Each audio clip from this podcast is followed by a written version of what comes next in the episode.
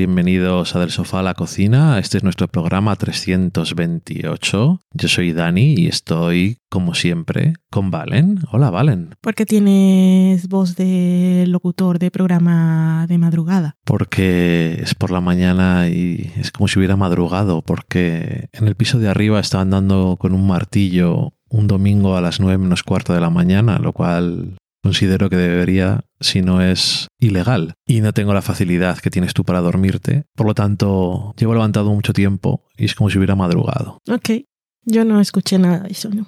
Hemos vuelto otra semana más y esta semana igual no hay muchas novedades, pero bueno, como siempre tenemos a Valen que para su suerte y su desgracia tiene que estar todo el día viendo cosas nuevas en el mundo de las series. ¿Hay alguna cosa que te haya llamado la atención últimamente o que nos quieras destacar? no sé si voy a, a poder con el programa todo el tiempo, si vas a mantener ese tono de voz, me hace gracia. Eh, de estreno solo he visto un par de episodios de Encerrado con el Diablo en su versión en español y Blackbird en su versión en inglés. Es una serie de Apple TV Plus. Es la primera serie de Dennis Lehane, Lehane se escribe, con H, esa J que me ha salido ahí muy americana, mm, que es el, él es novelista, novelista de cosas como Mystic River, por ejemplo, ese estilo de cosas. Eh, y esta es su primera serie. Está basada en un caso real, está basada en un libro.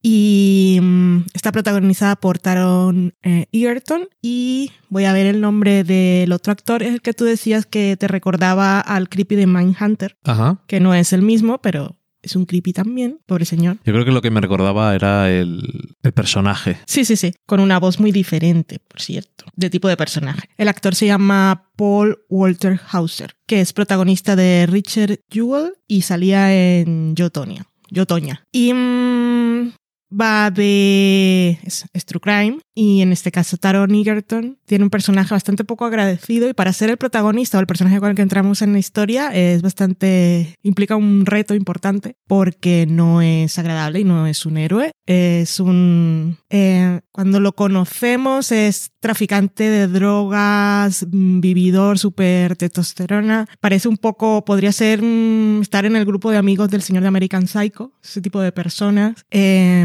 womanizer, fatal. Él era una estrella del fútbol americano, su padre eh, lo interpreta Ray Liotta, que sale un poquito, fue el último papel que hizo, creo, Ray Liotta. Um, y su padre era policía condecorado y este pues podría haber tenido un futuro brillante, pero se convirtió en traficante de drogas, pero traficante de drogas de los que viven bien. Uh -huh. o sea, y va vestido, cuando es una persona que va con eh, americana y, y jerseys de cuello hasta arriba, ya sabes que no es una buena persona. Pues ese es el personaje de Taron Egerton, que va a la cárcel, cuando está en la cárcel le hacen una oferta y es te quedas aquí cumpliendo los 10 años de condena sin derecho a libertad condicional o te llevamos a una prisión de máxima seguridad con el objetivo de que te hagas amigo de un asesino en serie que está a punto de salir libre por problemas que hubo durante su confesión y tienes que ganarte su confianza y hacer que te diga dónde están los cuerpos de 14 niñas enterradas. Y eso es la serie más Okay. o menos. Ellos dos no se no cruzan miradas hasta el segundo episodio. Y el personaje del señor así Hauser, que es un poco más creepy, es bastante peculiar porque tuvo mala suerte cuando se repartieron cosas en la lotería, cuando estás en el vientre materno. ¿Sabes? No, no me acuerdo ahora cómo se llama el caso, el de los gemelos que se comen unos a otros, Uh -huh. que tiene un nombre, perdón, pero no me acuerdo. En este caso, su hermano gemelo comió algunas cosas suyas del cerebro, básicamente. o sea, no, no fue un caso de esos de que es, eh, uno de los dos muere. Los uh -huh. dos nacieron. Y este ha conseguido, se lleva matando un montón de tiempo, pero tiene como a la policía del pueblo engañada porque como habla raro y es así, que parece un poco inocente y siempre es creepy porque habla muy lento y no, no consigue más trabajos que de conserje y ese tipo de cosas, él se ha dedicado a toda su vida a confesar crímenes. Y entonces la gente no, policías no le creen porque simplemente piensan que está llamando la atención, uh -huh. pero los cometía. Anyway, pues eso, ahí está. Por otro lado tenemos a Greg Kinnear, que, Kinnear. Hace, Kinnear, que hace de eh, policía o del FBI, que es el, el que está investigando el caso. Ok, ¿y qué te ha parecido? Me ha parecido bien. Ok. Está bien. I don't know. No es el true crime más. No lo sé. Es un true crime. Está muy bien hecho, obviamente. Eh, los actores están muy bien. Y quizá tenga algunos momentos así muy de. De lo dialéctico entre estos dos. Por un lado, está bien que no muestran la violencia, o sea, los asesinatos a las niñas y adolescentes. Mm, y por ahora es todo lo que tengo que decir. Porque si empieza con violencia de, de cuando él era narcotraficante. Y veremos. Pero es como el personaje de Taron Egerton es tan incómodo, pues también es machista. eh, hay una del FBI, la que le hace la oferta es, un, es una mujer. Y entonces eh, él es bastante desagradable. Y, y es ese tipo de persona que te imaginas, ese tipo de hombre que te imaginas. Ujú. Y es bastante incómodo. Pero bueno, no lo sé. Bien, lo vi por... Porque sí, Uh, quiero ver todos los episodios, quiero ver los screens que tengo. No, pero está bien. ¿Eso se estrena ahora? Eh, se han estrenado los dos primeros episodios, ya Ujú. están disponibles en Apple TV Plus desde este fin de semana. Ok, pues ahí lo tenemos, ese pequeño comentario. También anoche fuimos a- al cine a ver Thor, Love and Thunder, que es la nueva película de Marvel. Y al igual que la película del Doctor Extraño tiene un metraje muy comedido, lo cual es una cosa que no nos hemos acostumbrado y a lo mejor deberíamos de acostumbrarnos un poco más a este tipo de cosas. No dura por un minuto, dos horas, lo cual está bien en el sentido de que parecía que por un tiempo se habían perdido las películas de una longitud respetable. En este caso se podría argumentar si habría hecho falta que hubiera durado más o si hubiera tenido que ser pensado de otra forma, pero eso son opiniones personales mías.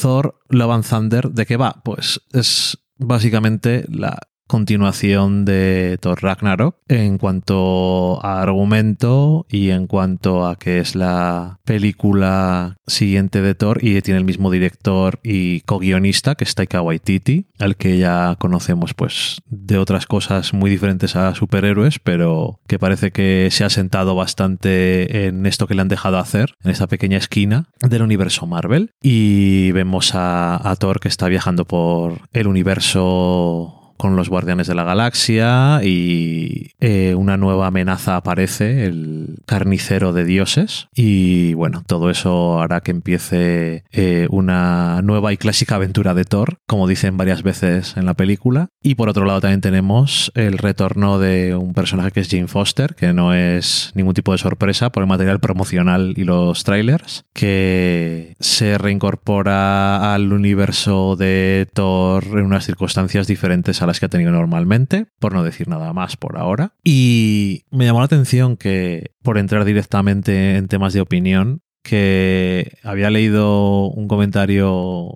en Twitter, no estaba buscando comentarios de Thor, pero justo apareció uno que decía, odié profundamente Thor Ragnarok, pero Thor Love and Thunder me ha encantado y toca temas muy chungos y demás. Y mm, no podría estar más en desacuerdo con, ese, con esa opinión. Eh, tengo que decir que el villano, este carnicero de dioses de God Butcher, que está interpretado por otro actor de alto perfil, en este caso es Christian Bale, que se le puede conocer muchas veces por ser uno de estos pesados del commitment y de meterse mucho en los personajes y demás. Pero creo que en este caso mm, sí que le aporta algo al villano que hace que tenga... Bueno, la película empieza con su historia y yo creo que le da... es suficientemente buen actor como para poder venderte tanto el comienzo como la transición, como cuál es su arco y dar miedo y ser creepy cuando tiene que serlo. Y que cuando está en el desierto muriéndose de sed, piensas en algún momento, estuvo un día sin beber o algo porque es un actor de método. Pero bueno, que esa parte y el villano en este caso me gustó bastante. Ya mis problemas empiezan con otra con otros temas diferentes. ¿A ti qué te ha parecido la película si en general te, te gustó? Sí, a mí me pareció entretenida. Además iba con ese chip Yo no recuerdo que Ragnarok me haya parecido tampoco un película. Creo que, creo que eso es lo que me ha permitido disfrutar más esta película, pero no tengo que compararla con la otra porque realmente no me acuerdo. Lo único que me acuerdo de Ragnarok era que salía Kate Blanchett, que estaba muy guay. Me gustaba mucho cuando se le materializaba su, su uniforme de villana y que al final había mucha muerte y destrucción. Y, y lo que más me acuerdo de Ragnarok, te digo la verdad verdadera, es. ¡Ah! El tráiler. el tráiler. Ese momento.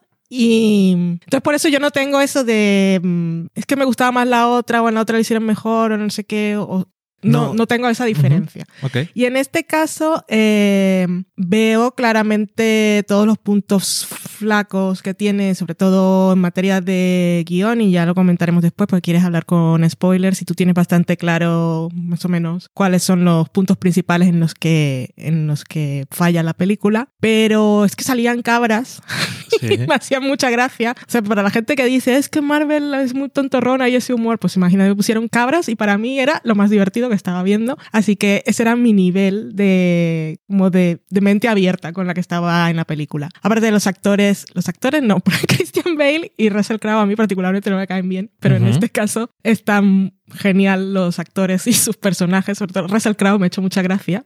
Me sigue pareciendo una persona un poco desagradable, mucho. No obstante, igual no te ha gustado más nunca. No, nunca. Este es el mejor papel de su vida. Eh, Tessa Thompson me encanta, Natalie Portman me gusta, Taika Waititi, con su personaje, que no, no me acuerdo cómo se llama, el señor Piedra, Grok. Grok, eh, sale mucho, pero a mí me hace gracia. Hay mucha gente que ha odiado. Dicen que hay mucho de este, porque hace Ujú. narrador y tal, y está, siempre sale. A mí me resulta graciosillo y, y en general me lo pasé bien. Ahora, si tengo que valorar y analizar esas cosas, pues diferente. Pero experiencia de ir al cine dos horas, me lo pasé guay. Yo en eso no estoy en desacuerdo. O sea, no ni se me hizo larga la película, ni es complicado cuando dura dos horas. Entonces, y me lo pasé bien. Para mí, las cabras, además, aparte de que me hizo gracia cuando salieron, mm, cualquiera que tenga internet y haya visto algún vídeo de una cabra, sabe que las cabras tienen la tendencia a gritar de forma un poco over the top. Sí, son súper divas.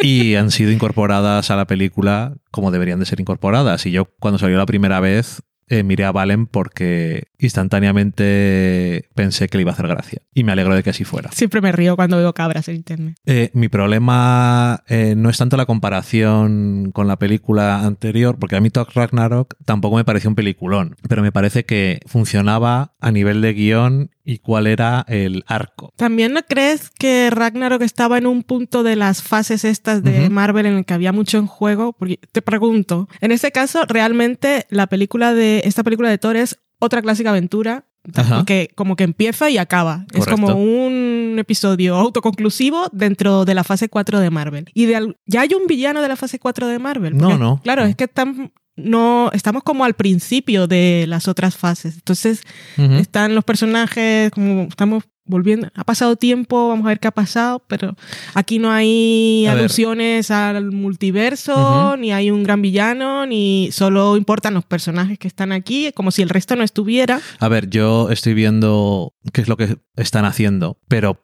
porque tengo un background del material Vale. original. Estoy viendo qué, cuáles son los elementos sin que estén haciendo nada. Ok. Se ve cuáles son los elementos que están trayendo al universo Marvel para hacer ciertas cosas. Pero, Pero para aparte- una persona que no lo ha hecho, pues realmente no, no ves una uniformidad. Vale, pero aparte de eso, como lo que estés viendo del gran plan, eh, del plan maestro, del, del bosque, ese tipo de cosas, eh, es eso. Mm, no había. Había en juego, sí, había unos niños que había que rescatar, Sí, no, pero era todo como. Hombre, había, había una cosa... Era, esto era como el caso de la semana. Sí, a ver, eh, bueno, si no habéis visto la película... Ah, antes de entrar en Sí. spoilers, suelo decir que la co-guionista es Jennifer Katin Robinson, que es la creadora de Sweet Vicious, y que, y que hay dos homenajes inconfundibles a Buffy. Ok. Y se los atribuyó a ella. Aunque Taika Waititi también me parece una persona que le dicen, esto sale en Buffy, me gusta. Lo haré Vale. así. Eso, si no habéis visto la película, pues vamos a hablar libremente, no tanto tanto comentar con spoilers, simplemente no vamos a desgranar toda la trama, sino hablar libremente. ¿Cuáles son esos dos homenajes y cuál te ha gustado más? Los homenajes son cuando Thor comparte su poder con los niños para que peleen como él, que Sí. eso es la séptima temporada de Buffy. Eh, y el otro es también con Thor, cuando lo va a matar el señor Christian Bale, con que está Thor tirado en el suelo. Sí. Y está Christian Bale desde encima, le va a clavar la espalda, la espalda, la espada en el pecho y Thor la atrapa con las manos así en palmita, que eso es Buffy en la segunda temporada con Ángel, que, que es el mismo plano casi. que eso no es como si no son cosas que han salido antes en otros lados, pero sabiendo que la co-guionista es Exacto. fan de Buffy, es, es obvio que, que puede haber tirado de ahí. Que, hombre, que quiero decir que el, aunque no es lo primero que se dice directamente, pero el, lo que se supone que está en juego en la película es que el, el villano llegue delante de eternidad y desee que se mueran todos los dioses. Hmm. Eh, pero bueno, eh, sí que es una aventura aislada en ese sentido. Aunque no quiere decir que Thor al final esté igual que cuando empezó, pero ahí es donde está mi mayor problema quizás. Y es que si en Thor Ragnarok me parece que el protagonista de la película, que era Thor, tenía una historia y había, me parecía que tenía un arco más o menos mm, de todo el mundo de Asgard, eh, Loki todo esto. En esta película, eh, y también no tengo que luchar tanto con me ha gustado más Ragnarok que esta para que esta me guste más o menos. Mm, No la comparo tanto porque son muy diferentes en todo, pero yo también tiro un poco, aunque siempre intento quitármelo de encima, lo de saber en qué se han inspirado. Mm. Y eso es muy duro de hacer a veces. Cuando te has leído una novela y ves una adaptación, siempre es como... Pero en la novela no hacían esto. y cosas así que es, es una estupidez que hacemos porque no podemos evitarlo. Las comparaciones que son odiosas e inevitables siempre. En este caso no se trata tanto de eso no pasaba así en los cómics, porque eso es estúpido hacerlo a estas alturas, después de 14 años de películas de Marvel, donde tiene su propio universo. Se trata más de que el concepto del que tiran para esta película, que es para mí y esa clase de persona que describías antes de la serie de Apple TV, Mm. es la gente para la que no era un concepto guay como fue para mí, y era el hecho de que Jane Foster era, era Thor, ¿no? Entonces, en el cómic, eh, por circunstancias que pasan, Thor no puede usar Mjolnir porque no es digno y aparece un nuevo Thor. Sabemos que es una mujer, pero no sabemos quién es. Es un misterio durante bastantes números de la colección y se van apareciendo diferentes personajes femeninos que pueden ser eh, Pero no sabemos cuál de ellos es. Todos sospechas que puede ser ese, que puede ser el otro, pero no sabe. Y al final eh, vemos que es, es Jane Foster, que está enferma de, de cáncer y tiene el tira de afloja de cuando es Thor, cuando usa el martillo y se convierte en Thor, no está enferma y es poderosa. Y cuando deja de usar el poder de Thor y es una humana, se está muriendo rápidamente por un cáncer avanzado y es un ser humano débil. Entonces ese tira y afloja es muy interesante y en la película no está todo sugerido sobre el papel, pero no tienen tiempo para hacerlo. Y te decía cuando salimos una cosa que es obviamente estúpida de sugerir porque no se puede hacer en una película de Thor, aunque ya que están a estas alturas podrían haberlo hecho. Y es que esta película tiene demasiado Thor. Hmm. Y es muy absurdo, pero tenía que haber tenido más Jane Foster. Si le vas a usar y tener más aventuras en solitario, mm, ver más a Jane como Thor y tener más escenas del tira y afloja entre ser humano y ser un dios, ser un humano débil y muriéndose y ser un dios que no se está muriendo. No queda muy claro en la película eh, cuándo está siendo humano y cuándo, o sea, quiero decir, suelta el martillo. No sé, no sé si te parecía a ti que quedaba claro del todo, que a veces parecía que se encontraba mal siendo Thor Sí, en un par de momentos sí. y no Como tiene que le pesaba el. Sí, no, y no tiene sentido, porque es o es Thor o es Jane Foster. Entonces, si hubiera quedado más mejor delineado que cuando siempre que tiene el martillo es Thor y cuando no lo tiene, lo que pasa es que en el universo cinematográfico no está tan claro. Y como en los cómics al principio Thor era tenía una identidad eh, humana, que era un doctor que iba con una cachava y cuando se convertía en Thor daba un golpe con la cachava y se convertía en el martillo y se convertía en Thor. Era, una cosa de los años 60, ¿sabes? Era una que luego se ha abandonado por completo. Entonces, aquí eh, el misterio, obviamente, no hacía falta que lo mantuvieran, porque era uno de los de las cosas que se atraían a la película. Vuelve Natalie Portman, y estoy de acuerdo que no hacía falta usarlo como un misterio. Aparte, no, había, no hay tantos personajes que Mm. pueden serlo. Pero eso, era una película para que lo usaran más a ella. Y aunque ella ha vuelto claramente a una película de Thor después de abandonarlo porque le daban basura para hacer, tanto en la, en la primera era regulero, pero en Thor Dark World era todavía peor. Y entonces yo me imagino que Natalie Portman dijo, a mí no me deis basura, yo tengo un nivel Sí. como para estar haciendo, haciendo el idiota. O sea, no, ni siquiera haciendo el idiota. O sea, siendo bland, siendo genérica, una científica en distress. Sí, sí eh, realmente no es una cuestión de tiempo, es que se podrían haber ahorrado mucho del principio y de clásicas aventuras de Thor. A lo mejor sí. Y podrían podría haber habido una lucha porque había que presentar a este gran villano. Ujú. Tienen que. em, a mí me parece bien que empiecen por él, de forma. Es un personaje nuevo. Te atrapa para entrar a- en la nueva película. Em, pero lo que quería decir es que em, está planteada la presentación de, de, de Mighty Thor como una sorpresa para, para Thor. pero como no es una sorpresa para el espectador, es estúpido no mostrarla antes haciendo cosas. Ujú. Y sí que podrían haberse quitado algunas escenas accesorias o poner esas medias horas de más, 40 minutos de más que Sí, quiero- ponen en Marvel. Lo que pasa es que claramente la historia que están contando es la de Thor. Y Ujú. e- ella está casi en función de, de Thor y al final Se sacrifica y ese Bueno, tipo de es- cosas. Es una cosa de planteamiento de guion que claramente se podía haber hecho muchísimo Se mejor. sacrifica como una heroína y Sí. termina en Valhalla. Ese lo cual, está guay, pero... eso está muy bien, pero ten más de ella. Sí. Y Thor realmente, las Es películas... que ya no la- el problema es que no la vemos luchando en Eso es. solitario. Eso es lo que te con, quiero con solitario, ¿no? Con el Rey Valkyria, pues nos habría dado unas escenas chulísimas. Sí, pero eso que, si lo ves, me da la sensación de que las dos primeras películas de Thor fueron bastante poco queridas en general, ¿no? Mm. Y dijeron, cuando hagamos más películas de Thor, siempre vamos a tener a otro personaje del universo Marvel que sea más querido para darle un poco de lustre. En Ragnarok estaba Hulk, Mm. pero durante toda la película. Y aquí es como que meten a Guardianes de la Galaxia para decir, no os preocupéis, salen personajes que, que- os gustan. Pero yo creo que a estas alturas no es necesario. No, tampoco salen tanto. Ese es el problema, que encima yo pensaba, digo, en algún momento entonces dirá, necesitamos ayuda, vamos a reclutar a los Guardianes de la Galaxia con los que llevo viajando durante no sé cuánto tiempo, pero no vuelven a aparecer. Sí. Por lo tanto, eh, lo que dices tú, la clásica aventura de Thor del principio, yo creo que es innecesaria y hubiera sido mejor plantear que estás más tiempo con Jane Foster y luego eh, Thor se encuentra de forma natural con el carnicero de los dioses porque le quiere matar Porque es un dios, claro. y quiere conseguir el martillo para porque es el McGuffin del bueno y no Mm. tanto porque Sí. es literal eh, es el, el martillo de Chekhov que hay que usarle no pero que eso que puede haber tenido un encuentro en el cómic que eso lo mismo mm, innecesario usa- usar esto pero bueno el carnicero de los dioses lleva muchos siglos matando dioses o sea no es una cosa de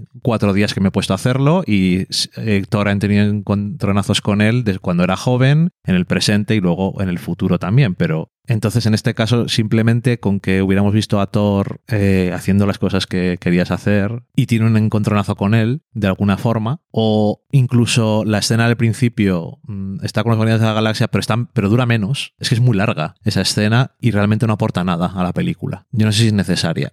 Efectivamente, y eso es un trozo más que podría ser usado para otra cosa. Mm. Entonces, aunque Thor no empieza la película y la acaba igual, eh, es no la empieza y acaba igual literalmente. No estoy seguro de que el personaje como tal tenga un arco, o por lo menos uno que parezca interesante.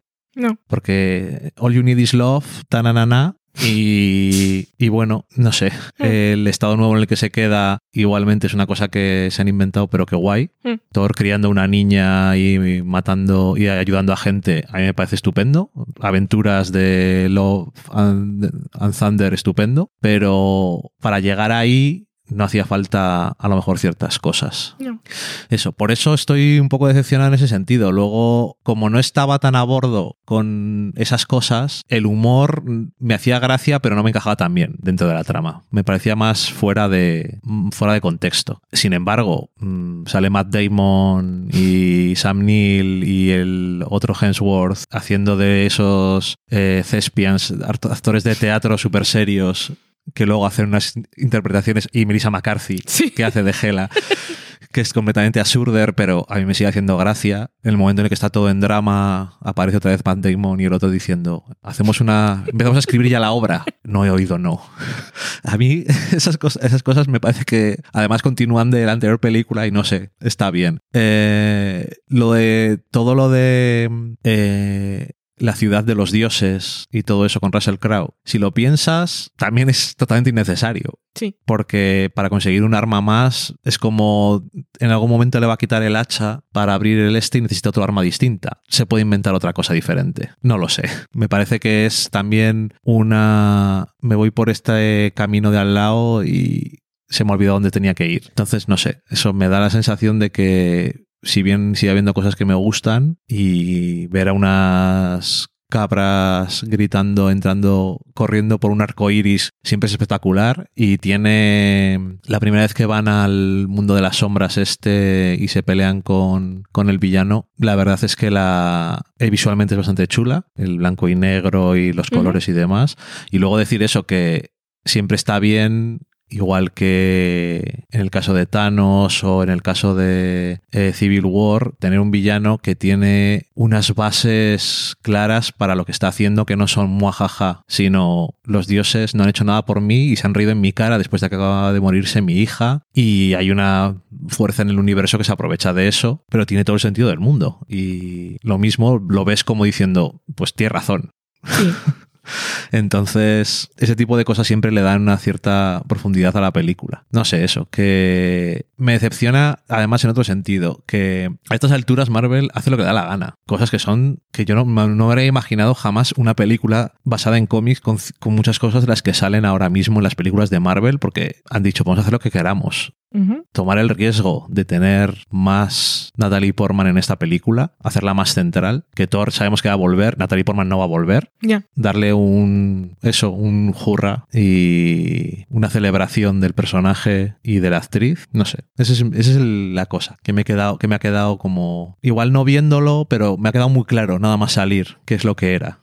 Nada más. Pues ya está. Pues ya está, y nada más. Ya ahora ya me lo he sacado del pecho, ya que tengo a Albertini en Lituania muy ocupado. Está en España, lo he visto en Instagram. Ha vuelto ya. Es Sí. que si yo no sé nada de Albertini, no sé lo que hace con su vida. Ya estoy hablando para el que no lo sepa. A menos que se refiera a su casa como otro sitio del planeta, creo que está en España. No lo sé, porque es un trotamundos. estoy hablando de mi interlocutor en el No, que estaba podcast. abriendo paquetes, que tenía un montón de paquetes de prensa, así que estaba en su casa.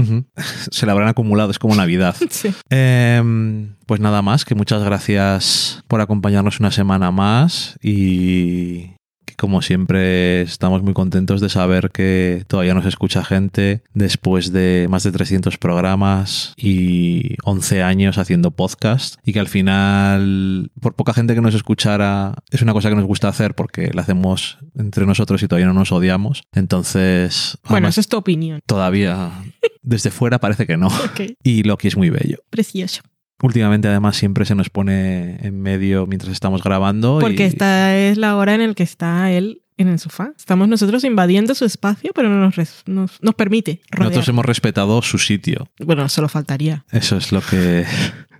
Y nada más, que muchas gracias, eso como siempre. Y nos escucharemos la semana que viene en principio. Como dijo Valen, como hemos estado la semana pasada, como hemos estado un tiempo sin grabar por los problemas técnicos y demás, pues igual hacemos algún podcast más. Y también tendremos algunos parones, pues porque tenemos otras cosas de la vida, que si tienes una boda, que si no sé qué. Y porque va a ser calor también. Y luego cuando hace calor además no nos apetece hacer nada en general. Pero bueno, que algún programa más tendremos este verano. Pues mira, ahora que has dicho lo de la boda, pues no tenía en cuenta, igual en el programa que viene a, yo hablo seguro de ah, Under the Banner of Heaven, por mandato del cielo, porque se estrena a finales de julio y ese de finales de julio no lo vamos a grabar.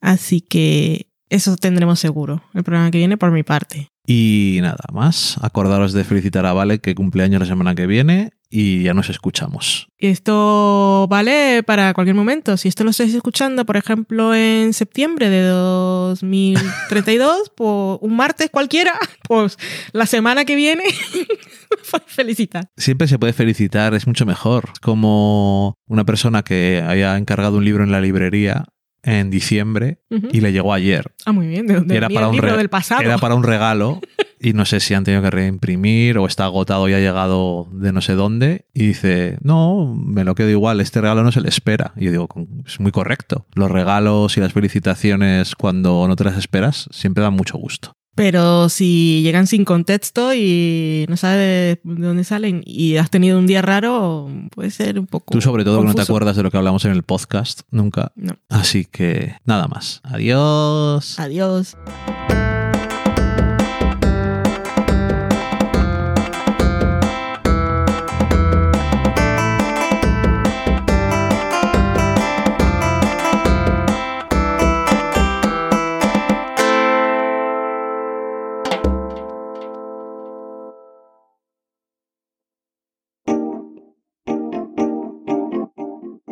Acabáis de saborear un programa del podcast Del sofá a la cocina.